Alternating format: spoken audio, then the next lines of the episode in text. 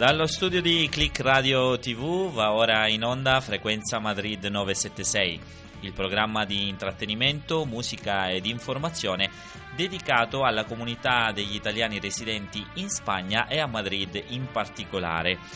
Stasera, serata di novembre, fredda, buia, non siamo abituati a questo clima. Juan, è con me Juan Cagnadas. No, non siamo abituati per niente. Però facciamo radio lo stesso con la stessa energia. Sì, ci teniamo al caldo qui nello studio del barrio della Concepción in compagnia di Javier Liglio dall'altra parte del cristallo che ringraziamo come sempre per il suo prezioso supporto tecnico e stasera abbiamo con noi un ospite letterario misterioso come i libri che eh, scrive. È con noi Tommaso Franco. Buonasera a tutti, grazie per avermi invitato, grazie a Vito e grazie a Radio Frequenza. Grazie a te Tommaso per essere venuto a trovarci. Con lui scopriremo eh, le opere letterarie che alcune, alcune, delle quali sono anche legate a, a Madrid, alla nostra città, eh, scritte in italiano, scritte in eh, spagnolo e eh, vedremo con lui la sua eh, traiettoria personale e eh, il, il suo ehm, pathos, la sua passione per eh, la scrittura, per la letteratura. Come sempre vi indico quali sono i canali attraverso i quali trovarci, potete eh, se volete scrivere un Whatsapp al numero 605 74 88 15 oppure scrivere sulla nostra bacheca Facebook o alla fine anche con, eh, trovandoci su Twitter. Però prima di tutto, parola alla musica, facciamo un po' di spazio alle note musicali, andiamo ad ascoltare Marco Mengoni e torniamo qui in onda su Click Radio TV. Questa è Frequenza Madrid 976.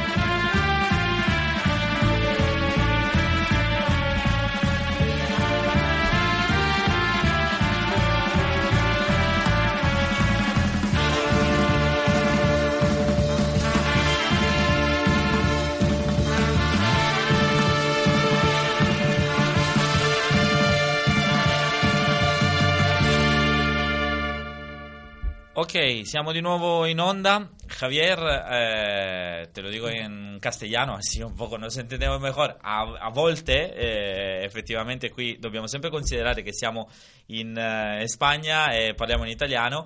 Lanzamos otro, eh, el primero de, los, eh, de, de, las canciones y luego volvemos otra vez aquí en, eh, en onda.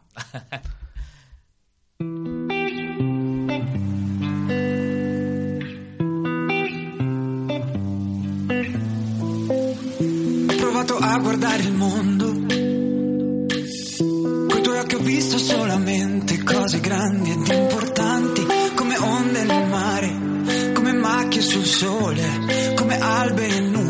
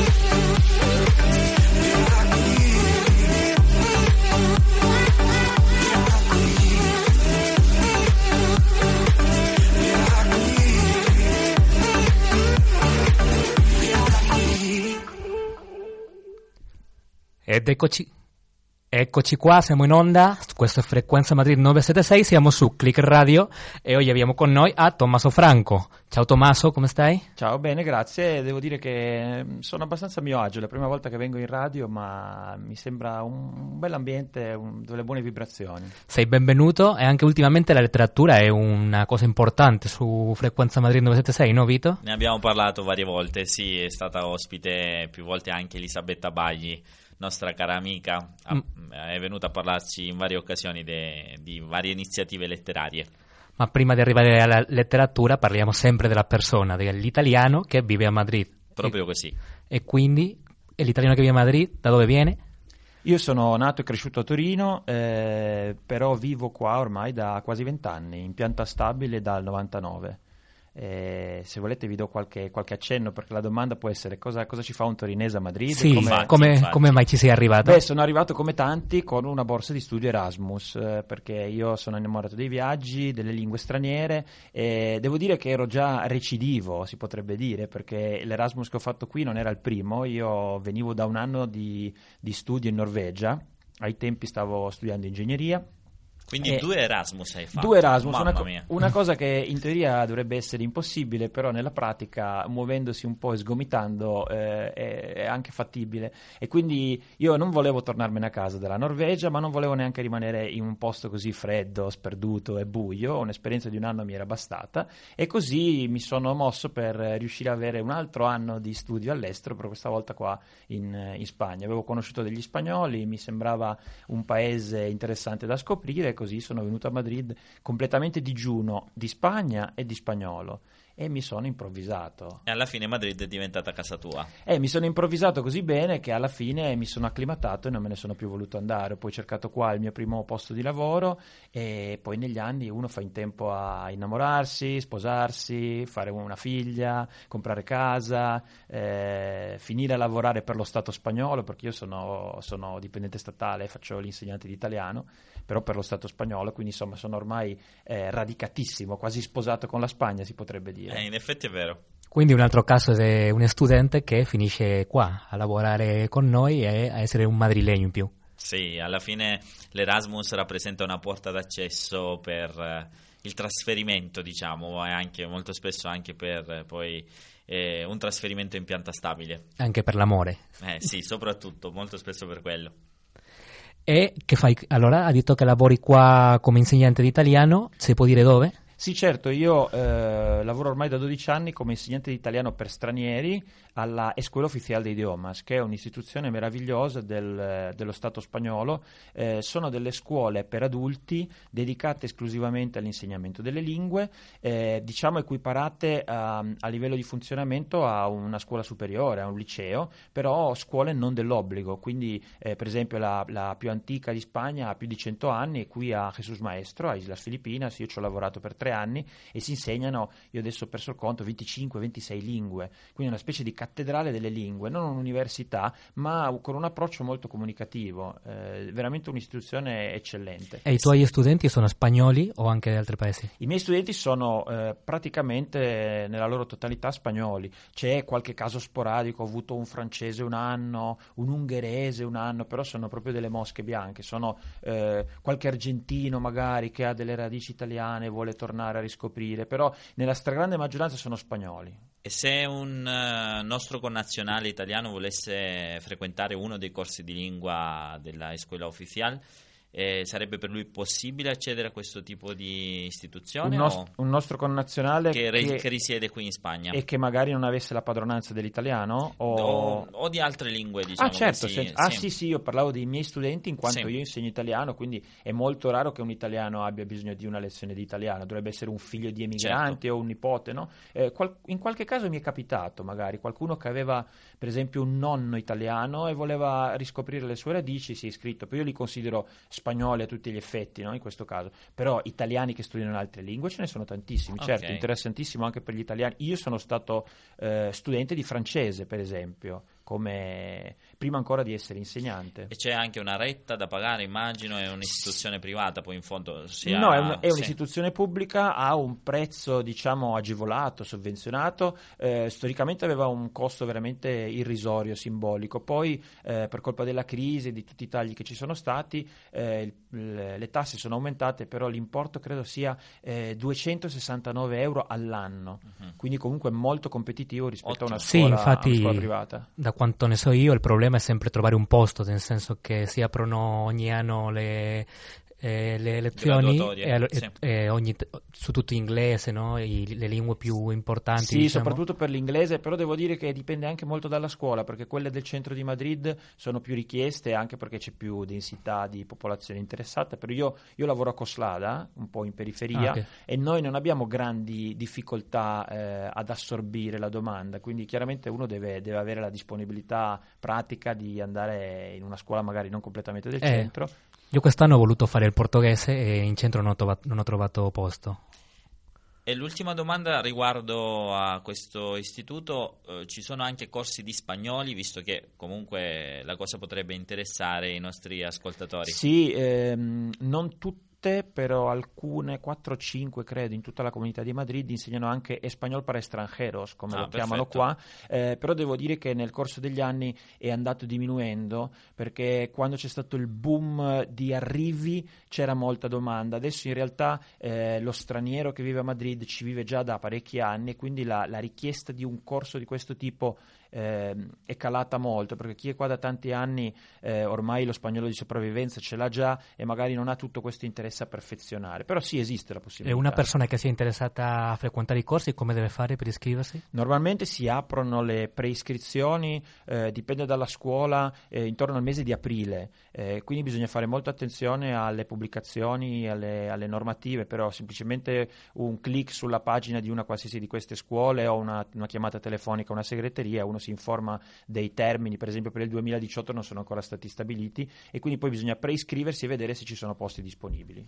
E dopo tanti anni insegnando l'italiano a spagnoli, già sai perfettamente quali sono tipo gli errori che fanno sempre gli Oh, spagnoli. certo, sono potre- eh, più volte se, mm, mm, ci siamo fatti questa domanda insieme ad altri colleghi italiani che insegnano spagnolo, eh, ehm, italiani che insegnano italiano come me agli spagnoli e potremmo scrivere un libro, un compendio sugli errori, le interferenze, eh, l'itagnol eh, famigerato, perché effettivamente ehm, le difficoltà sono sempre eh, nella stessa- nel- nel- negli stessi elementi, eh, con le stesse parole, a partire dalle doppie, la pronuncia di alcune, di alcune lettere, poi andando avanti fino ai livelli più alti, eh, magari l'uso del congiuntivo piuttosto che la posizione di determinati connettivi nella frase. Però non voglio andare eh, Bene, molto sul bene. tecnico perché può essere molto, Sì, molto noioso. Può essere un'idea per il tuo prossimo libro. No, no, no, no, io, io preferisco scrivere eh, cose molto più divertenti, ehm, con ritmo e brio, mi piacciono molto i thriller e quindi dovendo scrivere piuttosto che la saggistica o le ricerche universitarie preferisco la narrativa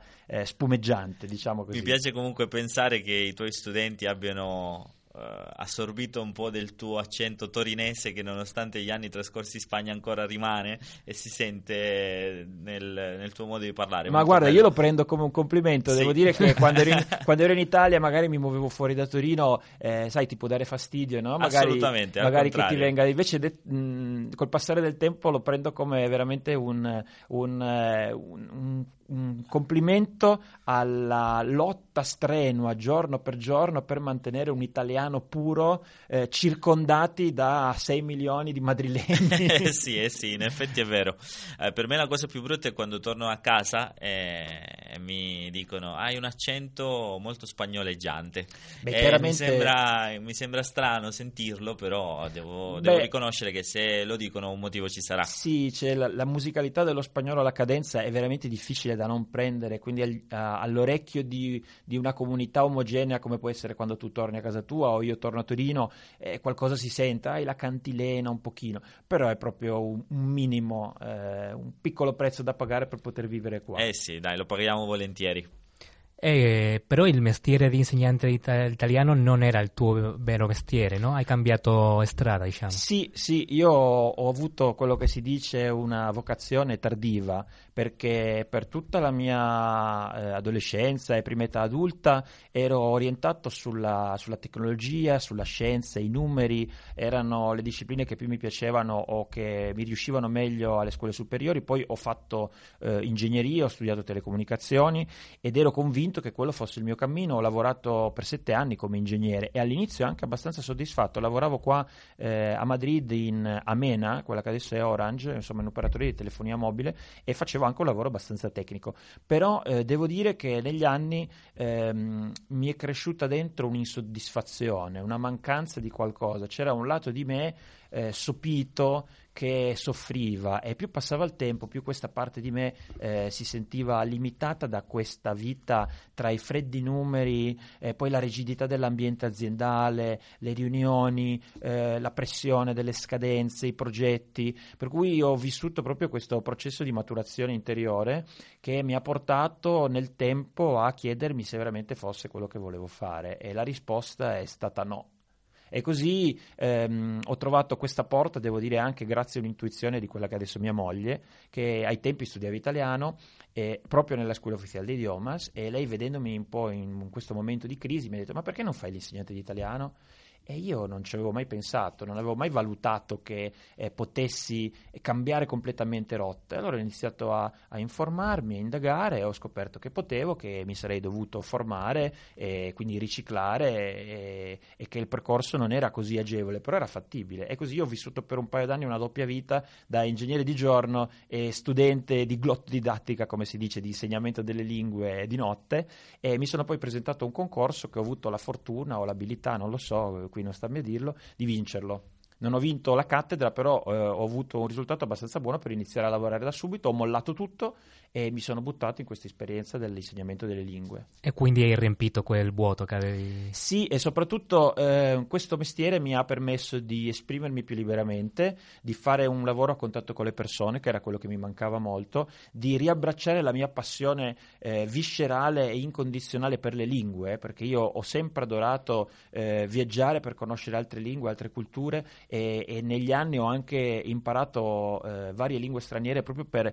per il semplice amore e la passione di farlo. Quali lingue parli a parte lo spagnolo? Dunque, la mia lingua straniera storica è l'inglese, l'ho iniziato a studiare quando avevo, quando avevo sei anni, andavo in prima elementare eh, ed è anche la lingua che ho praticato nel primo Erasmus in Norvegia dove eh, studiavo appunto in inglese, anche se mi trovavo in un contesto di norvegese. Poi lo spagnolo l'ho imparato sul campo, qua, sono arrivato senza sapere nulla e dopo due giorni anni, io racconto sempre lo stesso aneddoto, avevo seconda mano il giornale eh, per le offerte per cercare un appartamento cartaceo ovviamente nel 99, niente internet, e avevo una frase che mi aveva scritto un amico, diamo paralo del piso a compartir e chiamavo per telefono, ripetevo questa frase poi in base a quello che mi rispondevano bisognava improvvisarsi e cercare di decifrare qualcosa. E così piano piano studiando anche per conto mio ho imparato lo spagnolo. E poi eh, ho imparato il francese, eh, devo dire anche abbastanza bene, ora vado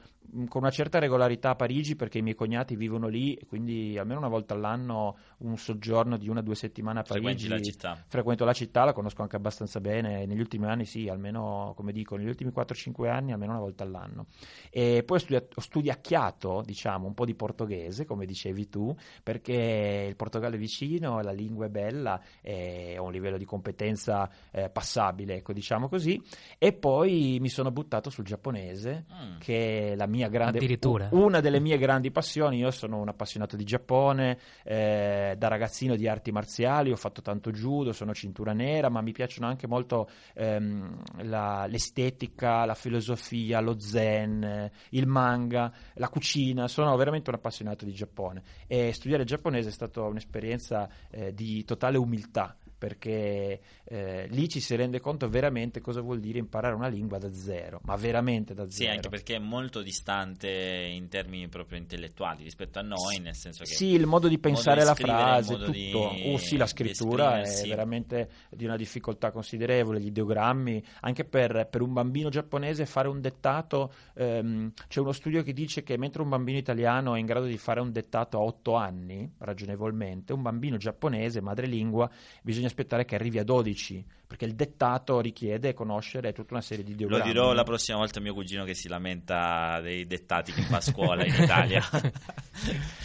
Ehm, Ebbene, bene. Quindi diciamo che la tua, la tua mente si può esprimere al meglio adesso eh, in questa ve- veste didattica piuttosto che quanto avvenisse prima, diciamo, Sì, quando eri sì, senza ingegnere. dubbio, senza dubbio. E poi chiaramente eh, il cambio di vita ha aperto le porte della creatività e quindi eh, diciamo una, una decina di anni fa mi sono lanciato con le prime esperienze di scrittura e, e piano piano questo- questa cosa è cresciuta fino ad arrivare ai due romanzi e alla raccolta di racconti che ho pubblicato. E dei romanzi e della tua passione per la scrittura parleremo nella seconda parte del nostro programma, però è il momento adesso di andare ad ascoltare un altro brano e andiamo ad ascoltare un brano eh, molto, molto affine al periodo che stiamo vivendo, Giusy Ferreri con A Novembre. ho difeso le mie scelte, io ho creduto nelle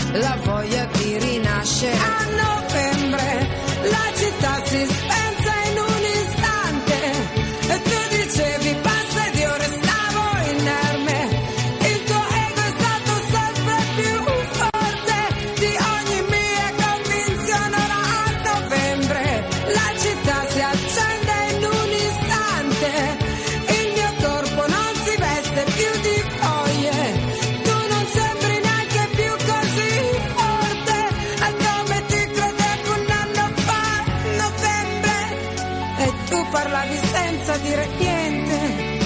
Cercavo invano di addolcire quel retrogusto amaro di una preannunciata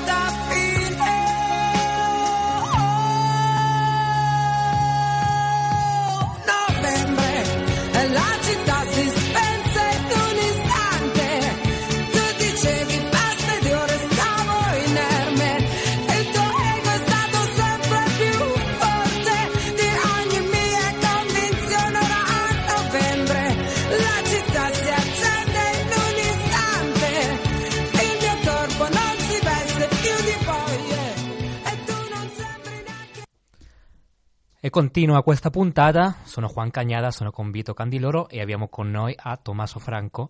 Ciao. Ciao. E si è parlato tanto di mancanze, di apertura. Cosa ti manca dell'Italia?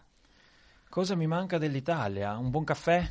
Un buon cannolo, Sai visto che che, ci c'è un sono siciliano. molti posti qui in, eh, in Spagna a Madrid in particolare dove fanno degli ottimi caffè. No, sì, lo so perché mia figlia ora va alla scuola italiana e quindi lì davanti c'è, non voglio fare pubblicità, però c'è un locale che fa un ottimo caffè, un ottimo cappuccino, per cui quando ho questa, questa crisi di astinenza di italianità entri lì ed è come essere in un bar italiano, il rumore, le voci.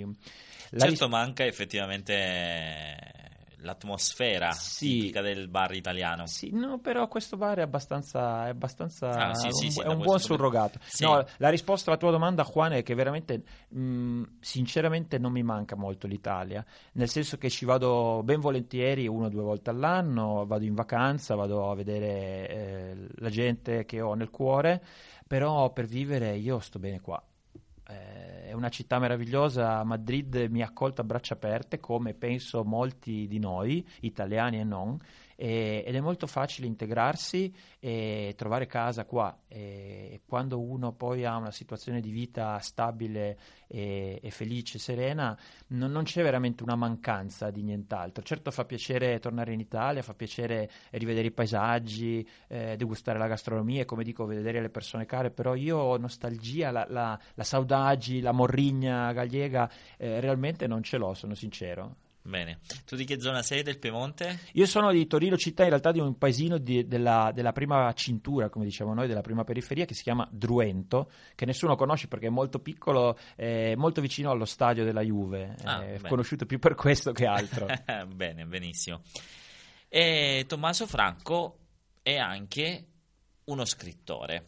sì, così Dici pare. un po', quando è nata questa tua passione per la scrittura? Come dicevo, eh, probabilmente è sempre stata sopita, però oh, non ho avuto la fortuna di imparare eh, a sviluppare questo lato di me ehm, quando ero più giovane, quando ero un ragazzino, perché avevo tutti altri interessi ed è una passione che è sbocciata molto tardi. Sono diventato un lettore avido e vorace eh, finita la scuola superiore, quando finalmente potevo leggere quello che volevo e non quello che mi ordinava l'insegnante di, di lettere, probabilmente come molti altri, altri ragazzi. E da lì piano piano ho scoperto prima il fantasy e poi ho scoperto il giallo, il thriller, il noir e sono diventato un grande amante di queste storie. E, e- e finché mm, mi è nata la voglia di provare a scrivere qualcosa da me. E sono nati i primi racconti e poi mi sono buttato con un'idea che avevo tra l'altro eh, relativa al Giappone, dopo un viaggio fatto in Giappone che mi aveva ispirato tantissimo, è nato un racconto lungo che ho fatto leggere a parenti e amici, come penso tutti i principianti, e mi hanno detto ma questi- questo testo è valido, perché non provi a scrivere qualcosa di, di veramente eh, serio? E, e allora mi sono buttato, eh, come vedete è una costante della mia vita il fatto di, di buttarmi in nuove avventure un po' così allo sbaraglio, senza paura. Bene. E, e questo è cresciuto eh, leggendo con spirito critico, eh, leggendo anche manuali di scrittura creativa, ehm, soprattutto di alcune scuole americane che sono molto valide. Io ho la fortuna di parlare bene l'inglese, quindi c'è una grande disponibilità di materiale in questo senso. E sperimentando un po', alla fine sono riuscito a mettere insieme eh, un primo romanzo. eh, buono che è piaciuto molto a chi l'ha letto, che mi ha dato proprio lì eh, la spinta per eh, buttarmi a capofitto in questa avventura e considerarmi, come dici tu, uno scrittore. E scrivi in italiano? Io scrivo in italiano, eh, il mio spagnolo è ottimo, eh, molta gente quando mi sente parlare spagnolo non si rende conto che io sono straniero, però io sono sincero, non sono veramente bilingue, come dico in spagnolo, disimulo muy bien. Sono bravo a mimetizzarmi, ho, ho molto orecchio, quindi ho anche un accento eh, quasi indistinguibile, però il mio italiano non solo è migliore del mio spagnolo, ma mi viene più naturale, mi viene più da dentro. Quindi quando devi trasmettere sulla pagina eh, le passioni, le emozioni, devi plasmare quello che hai veramente dentro, eh, lo spagnolo mi, mi ostacola un po', non mi sento così tanto comodo. Invece in italiano mi viene molto più naturale. Io dico sempre che la nostra pancia continua a parlare italiano. Sì, eh, sì, senza dubbio, senza dubbio. Di farle cambiare lingua. Sì, e poi da son- scrittore che devi esprimere sfumature così sensibili, e la lingua propria è la puoi Sì, guardare. sicuramente c'è un vantaggio tecnico, come dici tu, per cui il lessico è più ampio, eh, le sfumature eh, sono più precise, però è, è più un discorso di pancia, come dici tu, Vito. Eh, quando ci sono dei momenti in cui ti devi veramente perdere in quello che stai scrivendo e non pensi più se è la parola giusta, se è la coniugazione giusta, se hai formulato la frase come ti piace, ti viene sgorga proprio da solo e questo, questo sgorgare delle parole in italiano ha un- una fluidità che io in spagnolo onestamente non riesco a avere. Mhm, Molto bene. E di cosa parlano i tuoi libri? Allora, i miei libri sono dei thriller, eh, quindi sono eh, delle storie mh, piuttosto trepidanti, ci sono sempre dei misteri da risolvere, eh, dei conflitti profondi tra i personaggi coinvolti, eh, sempre intorno a un qualche tipo di crimine o comunque eh, qualche episodio violento. E, e quindi questo m- dà il là per scrivere delle storie imprevedibili, piene di colpi di scena, emozionanti e anche che facciano riflettere un po'. Io ho portato qua eh, i miei due romanzi, il primo si intitola Madrid da morire e si svolge proprio a Madrid. Madrid, se vogliamo, è un personaggio in più di questa storia ed è la storia di un italiano eh, ex criminale, ex ladro, che ha avuto un'esperienza traumatica in Spagna ed è tornato in Italia eh, distrutto nel cuore, ha perso il grande amore della sua vita e, e si è riciclato a fare il sommelier perché lui è un amante di vino e quindi però vive una vita eh, molto insoddisfacente, piena di rimpianti, finché un giorno riceve una chiamata anonima che gli dice che forse quello che è successo dieci anni prima non è andato come lui crede che sia andato. E così eh, si ritrova costretto da questo dubbio che lo rode a tornare a Madrid dieci anni dopo per indagare sul proprio passato. E finisce coinvolto in un omicidio, eh, la polizia gli dà la caccia, ci sono delle donne misteriose che gli girano intorno, altri criminali che vogliono da lui non si sa bene che cosa che lui eh, certamente non ha e quindi ne nasce una storia molto ingarbugliata, avventurosa, eh, frenetica, con colpi di scena e con un taglio molto cinematografico. A me piace molto il dialogo e mi piacciono le scene con molto ritmo e quindi eh, è un romanzo veramente che, che fila via veloce, che ti prende e che non ti molla fino alla fine.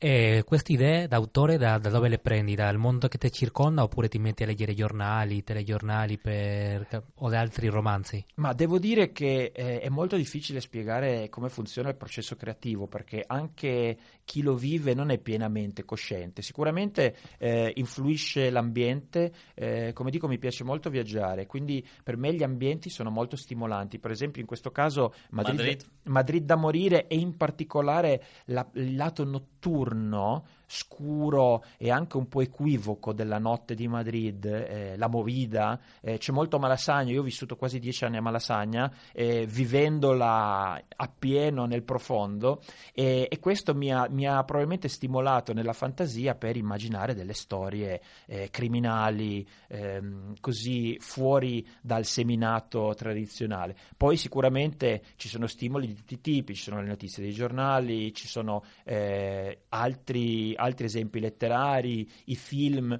però veramente una miscela di tanti ingredienti, eh, ci sono anche riferimenti autobiografici, però chiaramente ne- non non c'è un personaggio ispirato a me, Pi- piuttosto sono cose che ho visto o che ho eh, vissuto, eh, trasposte, trasfigurate nella realtà della finzione.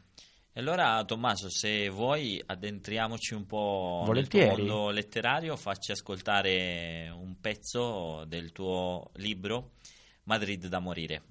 Bene, allora ho scelto un- uno dei capitoli iniziali, eh, una delle ragioni è che non voglio svelare il mistero, non voglio rovinare eh, nessun colpo di scena per chi volesse poi eh, in un futuro leggere il romanzo. Allora, il protagonista si chiama Max e come dicevo, dopo dieci anni è tornato a Madrid e- ed è già invischiato in una storia che non capisce molto bene.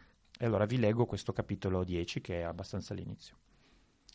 Il sole era alto e freddo quando arrivai al quartiere di Malasagna.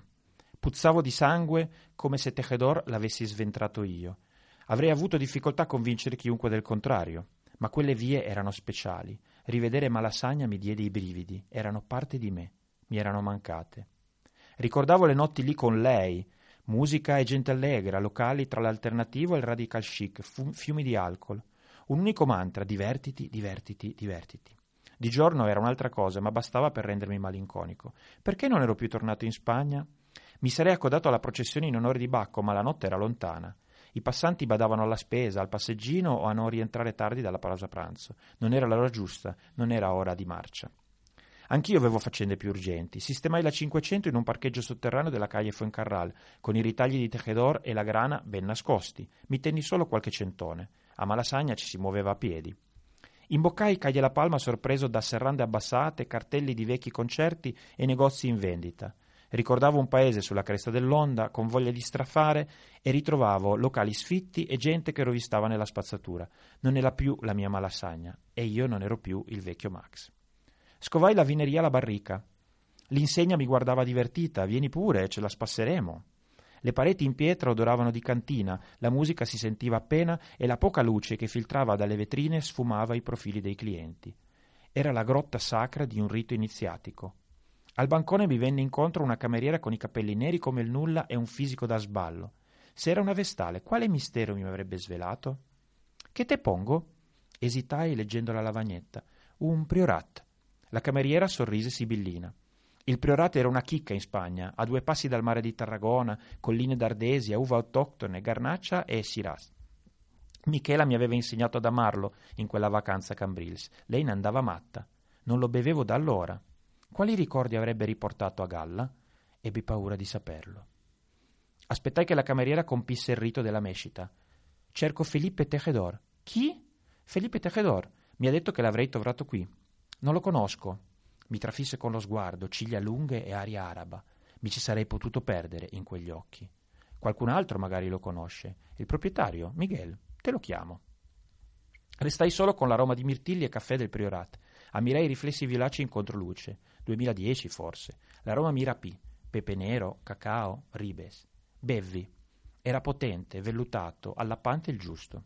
Posai la coppa. Un uomo mi fissava, alto e magro, con i capelli corti e la barba a sale e pepe. Sono Miguel, mi cercavi? Mi chiamo Max, sto cercando Felipe Tejedor. Mai sentito? Lo riconosci in questa foto? No, perché lo cerchi qui? Felipe Tejedor mi ha dato appuntamento qui. Te l'ho detto, mai sentito? Sei sicuro? Lavoro qui da trent'anni, da quando abbiamo aperto. Se non lo conosco io vuol dire che non è mai venuto. Il retrogusto di vino era amaro, come quella conversazione. Azzardai un nome, Les Terrasses. Ottimo. Magra consolazione per il secondo fiasco di fila. Intercettai la cameriera da sballo. Mi riempì il bicchiere con un sorriso. Sui trenta, ben fatta, era uno schianto. Posso vedere la bottiglia? Certo. Les Terrasses Veglie Vignes 2009. Uno dei migliori del Priorat. Beviamo qualcosa insieme più tardi? Devo lavorare. Quando finisci? Sarò molto stanca. Non mi dire che vai a infilarti sotto le coperte, non ci credo. Forse. Tranquilla, non mordo. Io sono Max. E tu? Mi chiamo Ines. Finii di nuovo per strada, solo e senza meta, senza indizi, disorientato e confuso. Bravo Max. Ottimo, davvero molto intenso come dicevi poc'anzi. Ci ha portato nell'atmosfera no, di quelle strade, di quella storia. E viene voglia di continuare a leggere per uh, vedere come va a finire. Eh, sicuramente è difficile ehm, esprimere la letteratura attraverso eh, la voce soltanto, uno deve avere il libro davanti a sé e avere il tempo per perdersi nella finzione narrativa e, e una volta dentro non riesce più a, a uscirne, non vuole più uscirne, no? come dicevo questa, questa eh, azione, questa, questa curiosità questo mistero che ti cattura e non ti molla più. E i tuoi altri libri dove si svolgono? Sempre a Madrid o altri No, no, il mio secondo romanzo si chiama Parigi in nero e, e come dice il titolo eh, si svolge a Parigi, è una storia nera come fa intuire il titolo, questa volta eh, gli ingredienti sono diversi, eh, non c'è più un ex criminale ma ho voluto eh, immaginare un futuro dentro tra, tra circa dieci anni per provare a a vedere eh, che cosa succederà con questa invasione tecnologica che ci sta trasformando la vita, no? questa dipendenza quasi come dei drogati dagli smartphone, eh, le reti sociali, internet e tutto il resto. E allora ho proiettato fra una decina d'anni eh, una società eh, schizofrenica drogata di tecnologia che qualche malintenzionato, non voglio svelare chi, eh, vuole provare a controllare e dominare con un qualche tipo di, di formula che possiamo definire totalitaria. E qui eh, è un romanzo corale con cinque personaggi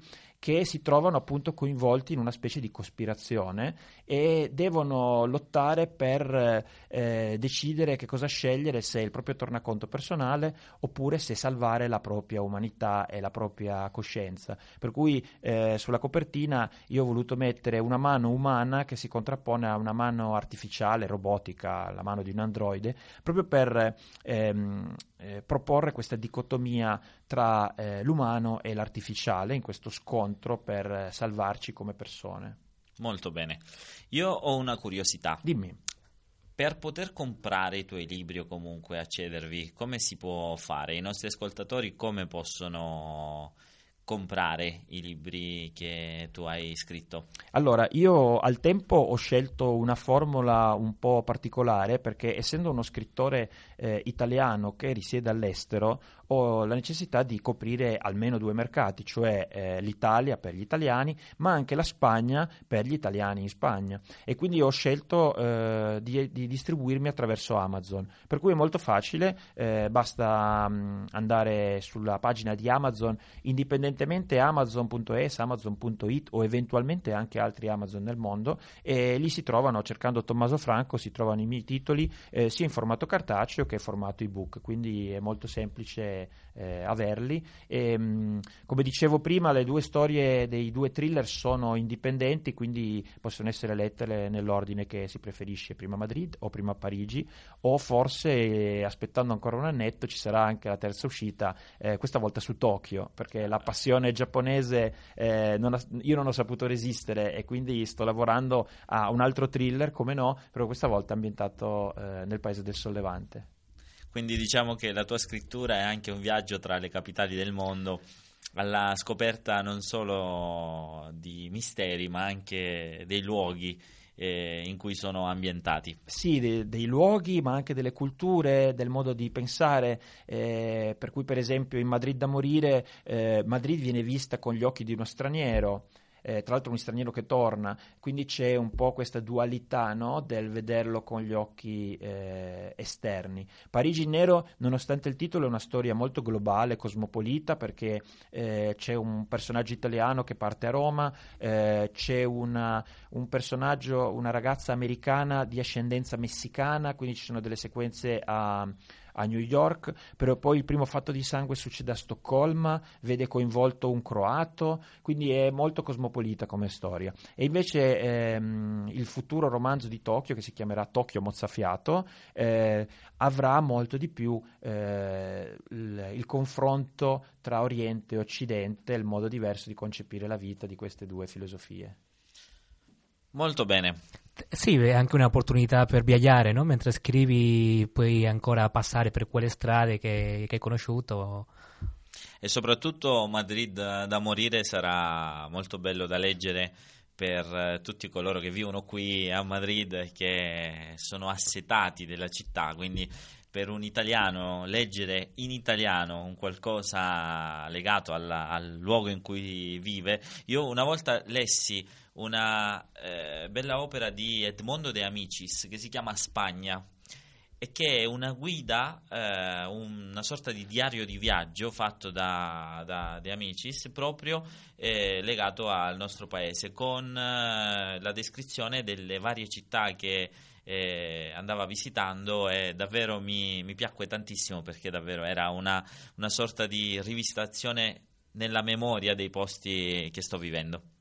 Sì, io credo che eh, la mia opera abbia questo, appunto, questo elemento di originalità perché eh, in italiano, ambientata in Spagna, eh, penso sia quasi unica nel suo genere. Sì. E allora Grazie per il momento Tommaso, rimani Grazie con noi nella- per, la seconda, per la terza e ultima parte del nostro programma dedicato alle notizie, però ancora una volta uno stacco musicale, la palla passa a Javier Lillo che ci fa ascoltare Francesco Gabani, un brano estivo per prendere un pochettino di, di calore in questo freddo giorno di novembre.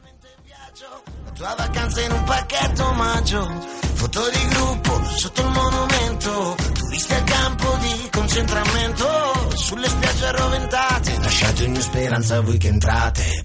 Estate.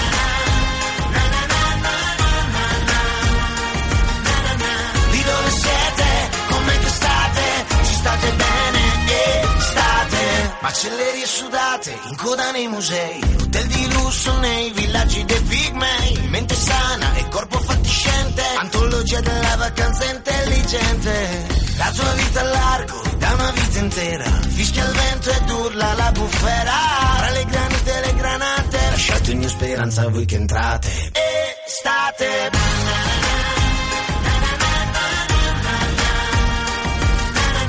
Lì dove siete, state, ci state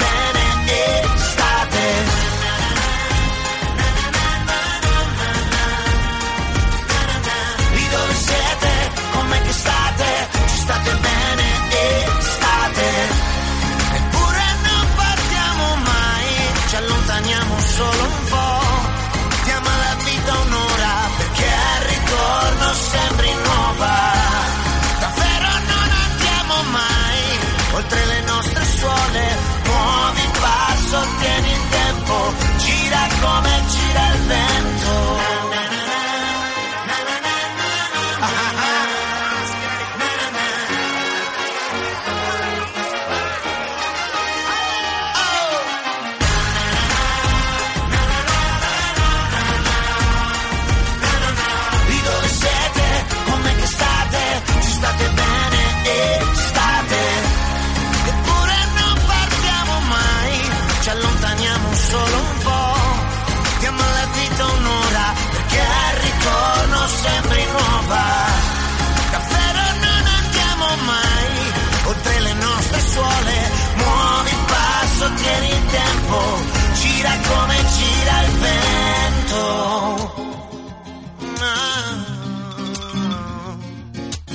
Dietro le spalle un morso di felicità, davanti il tuo ritorna alla normalità. Lavoro e feste comandate, lasciate ogni speranza voi che entrate. Lì.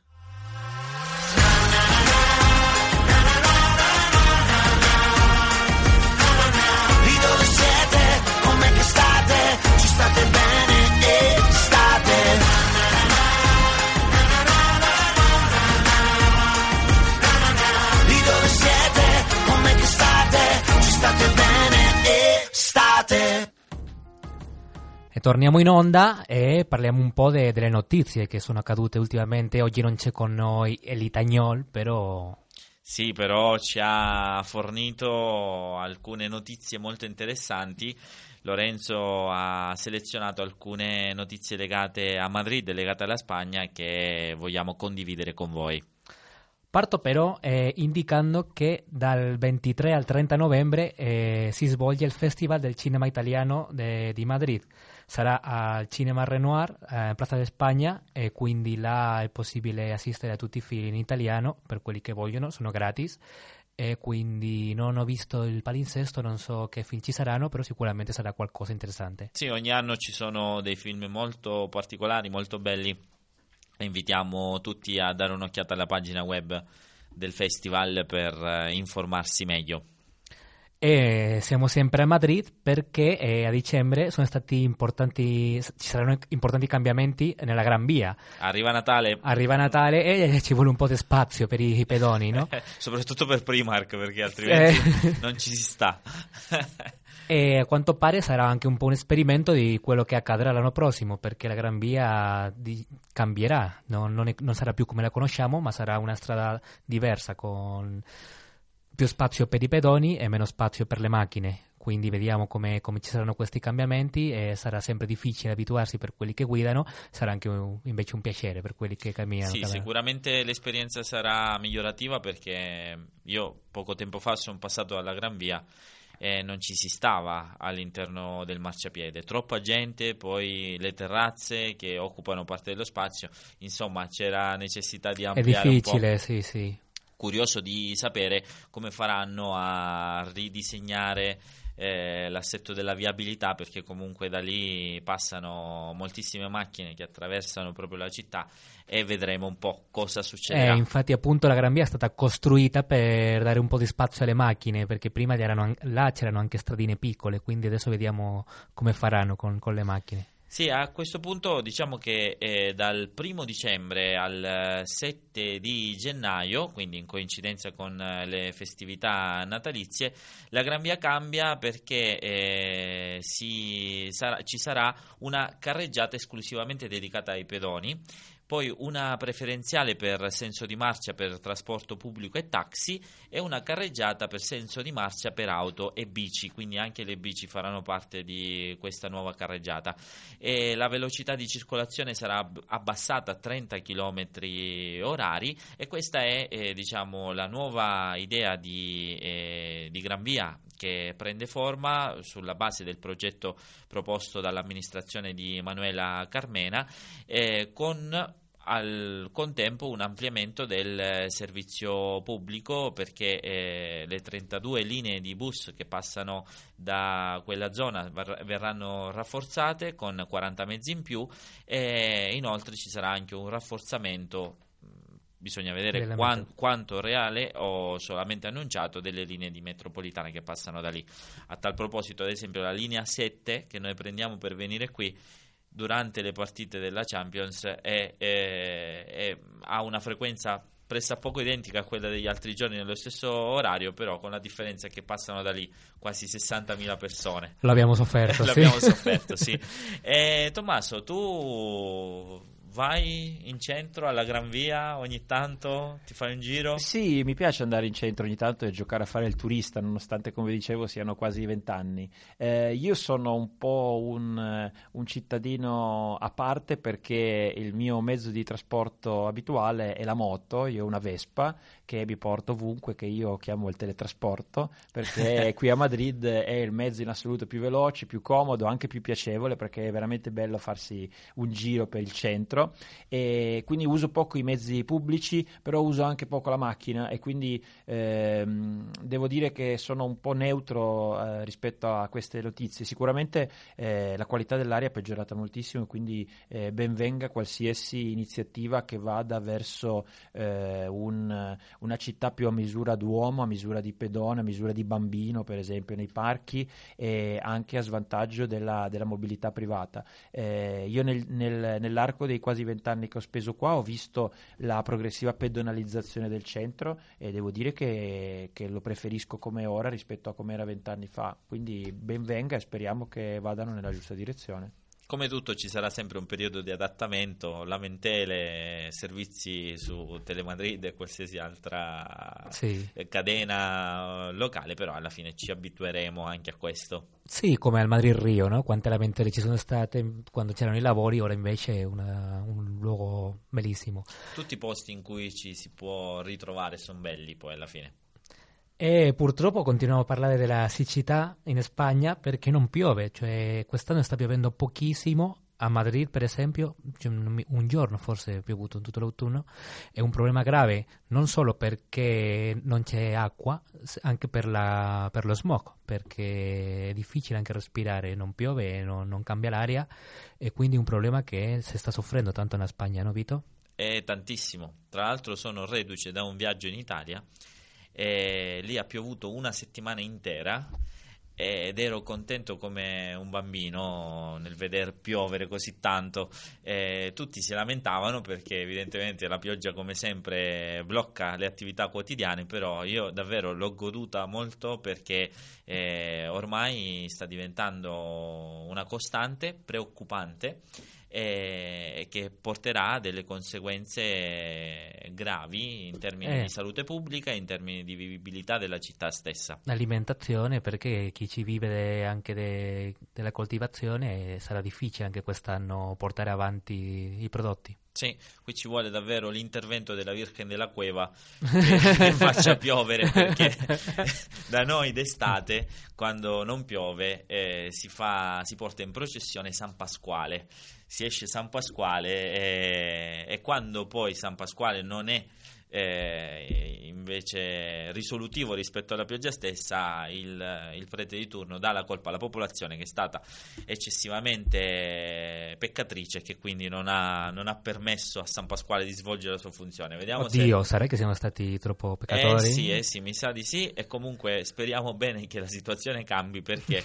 altrimenti restiamo davvero a secco. Eh, colpevoli, sì. Sì, in questo senso Tommaso, tu in Piemonte eh, hai vissuto sempre in una zona abbastanza piovosa prima di trasferirti Sì, qui. però anche lì il- negli anni il tempo è cambiato, eh, il freddo e la neve di quando ero bambino non ci sono più o solo raramente e anche lì le piogge arrivano in modo più irregolare. Io non lo so se siamo peccatori, non sono molto credente in questo senso, comunque non ho titolo per dare un'opinione, però magari qualche colpa eh, potremmo farci un esame di coscienza e vedere se eh, abbiamo qualche responsabilità rispetto a tutti questi cambiamenti climatici. no? Sicuramente, Eh, purtroppo alcuni dei leader politici attualmente al potere non la pensa allo stesso modo e quindi eh, le politiche in materia di protezione dell'ambiente, di, di misure per contrastare il cambio climatico Vanno migliorati. sì, eh, È una verità sono scomoda. osteggiate, Sì, sì, È una verità molto scomoda. Il problema è che non vorrei che poi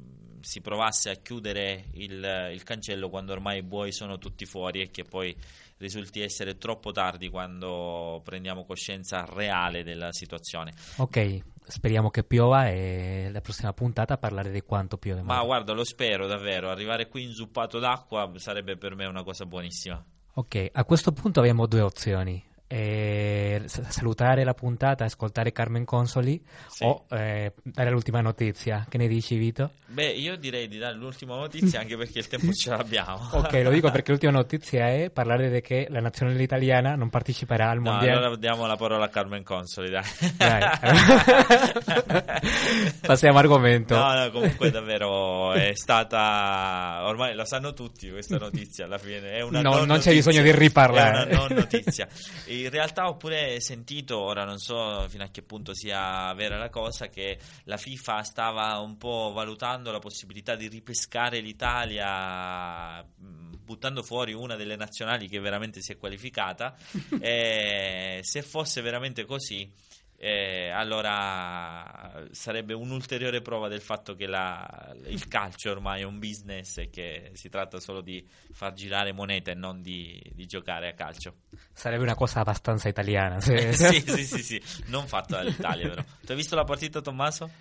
Purtroppo sì, avrei preferito non vederla. Eh, non sono un grande tifoso di calcio, ma la nazionale poi eh, quando sei all'estero è comunque un qualcosa di speciale ed è stata una bella botta, Sì. una grande mazzata. Dispiace molto, eh, dispiacerà non poter soffrire quando arriverà il mondiale vedendo i nostri amati azzurri eh, dare qualche calcio al, al pallone. E ci toccherà andare a tifare Spagna insieme, Eh insieme sì, ai nostri da- amici. sì, noi a casa mia siamo- abbiamo la, la doppia bandiera e tifiamo tutto. Infatti, quando ci sono questi derby fratricidi Italia-Spagna, eh, siamo sempre un po' in sofferenza e in fibrillazione perché è veramente come eh, lottare contro se stessi. Eh sì. Juan, eh, che sa da fa? Eh, per quest'anno è andata così, il prossimo anno, eh, anziché mondiale di calcio, vedremo un mondiale di bocce, l'Italia si sarà sicuramente qualificata e saremo lì tutti a tifare per Qualche l'Italia. sport, sicuro. Siamo arrivati alla conclusione di questa bellissima serata, grazie ancora Tommaso per essere venuto a trovarci. Grazie a voi per l'opportunità, grazie Vito, grazie Radiofrequenza, grazie Juan. È stata un'esperienza eh, elettrizzante, dovrei dire. Eh, Sono contento. contento. di essere venuto. Siamo contenti che l'esperienza ti sia piaciuta, vieni a trovarci quando vuoi, questi microfoni sono sempre a disposizione. Volentieri, volentieri. E niente, così finisce un'altra puntata e noi siamo sempre qui su Click Radio e fra due settimane saremo con un nuovo ospite. Sì, ormai ci avviciniamo alla fine dell'anno, un altro ospite verrà a trovarci. Grazie Javier Liglio dalla- dall'altra parte del cristallo. E come sempre eh, l'appuntamento è su frequenzamadrid.com e Su Facebook. ovunque per trovarci è molto semplice. Grazie e buona serata a tutti. Ciao. Ciao.